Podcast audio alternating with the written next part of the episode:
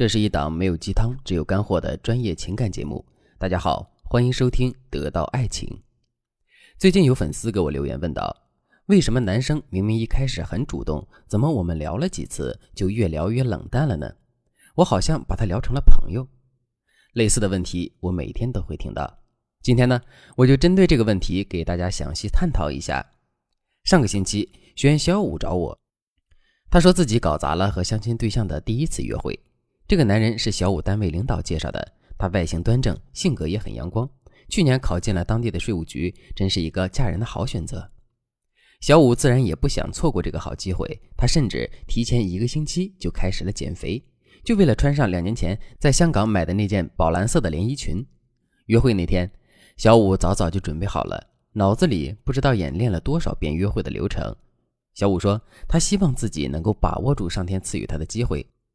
可谁曾想到，小五到了约会的餐厅，却紧张的要命。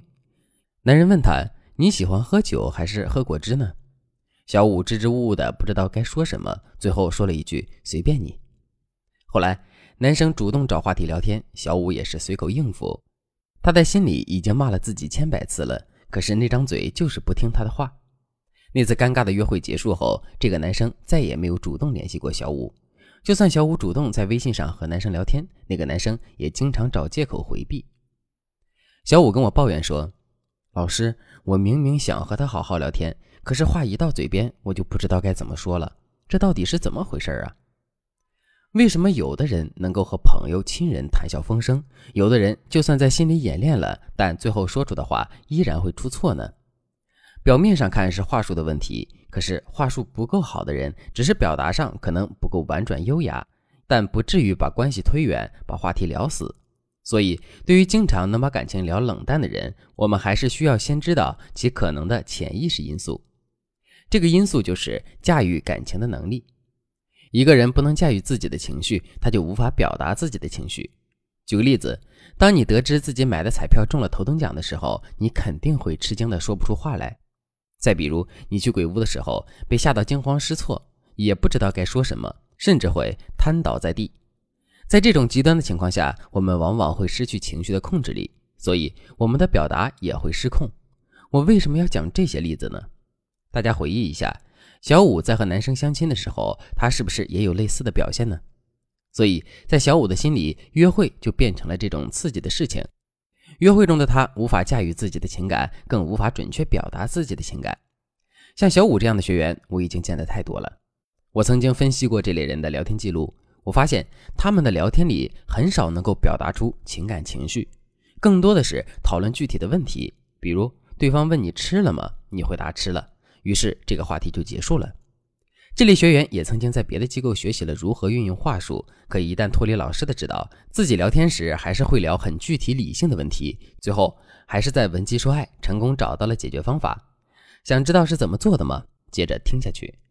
后来我发现这类学员有一个共同特性，就是从小比较压抑情绪。比如有的学员小时候兄弟姐妹比较多，也并不是个受宠爱的那个。看着父母把好吃的好玩的更多的给弟弟妹妹，还教育他也要让着弟弟妹妹，心里没点恨是不可能的。但小时候，每当去表达自己的需求，想要父母关注自己，多给自己一些的时候，都会被骂回来，被说不懂事，或者被说要求高等等。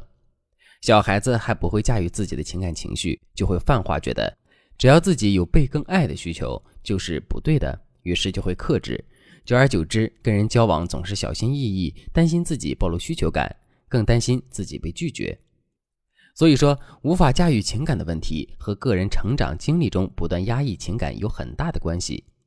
当然，造成一个人不能很好驾驭自己情绪的原因可能是多种多样的。时间关系，今天我就针对压抑情感导致的情绪失控，给大家提供一个小技巧。当然了。如果这并不是你情绪失控的原因，你也可以添加微信文姬零幺幺，文姬的全拼零幺幺，文姬说爱有专业的心理疗愈团队和情感问题解决团队，一定能够帮你化解难题。那怎样才能改变这种压抑情感的潜意识操作呢？我们要学会尝试辨识和表达自己的感受。道理很好理解，既然小时候被压抑了情感表达。现在你可以尝试着去理解自己的感受和需求，并且表达出来。比如，很多学员不会聊天，也想聊天，但是不好意思跟对方说很多，担心自己的回复没意思，导致对方不想聊。其实这就是感受啊，这也是可以表达的。这种情况下，你可以说：“你会不会觉得跟我聊天比较无趣啊？”其实有时候我都觉得不好意思说很多，因为有时候不知道怎么回复，就会担心你聊着没意思，觉得自己不像别人那么会聊。怎么样？是不是比什么都说不出口要好很多？而且对方也会感受到你的真诚啊。再比如，有些女生聊着聊着就不知道怎么回复了，就直接不回复了，然后还在心里琢磨对方为什么不理自己了。其实不会回复的时候，也可以直接说。你这样讲，我都不知道该怎么回复了，这样就可以呀。还有一种解决办法，就是采用有画面感的聊天方式。就是在聊天的时候，如果你不知道该怎样表达自己的情感，那就尝试把自己能说的、可以说的具体化、画面化。就像我们刚才提到的“吃了吗？吃了。电影好不好看？还行。”这类对话，如果我们把这些回答画面化，效果就不一样了。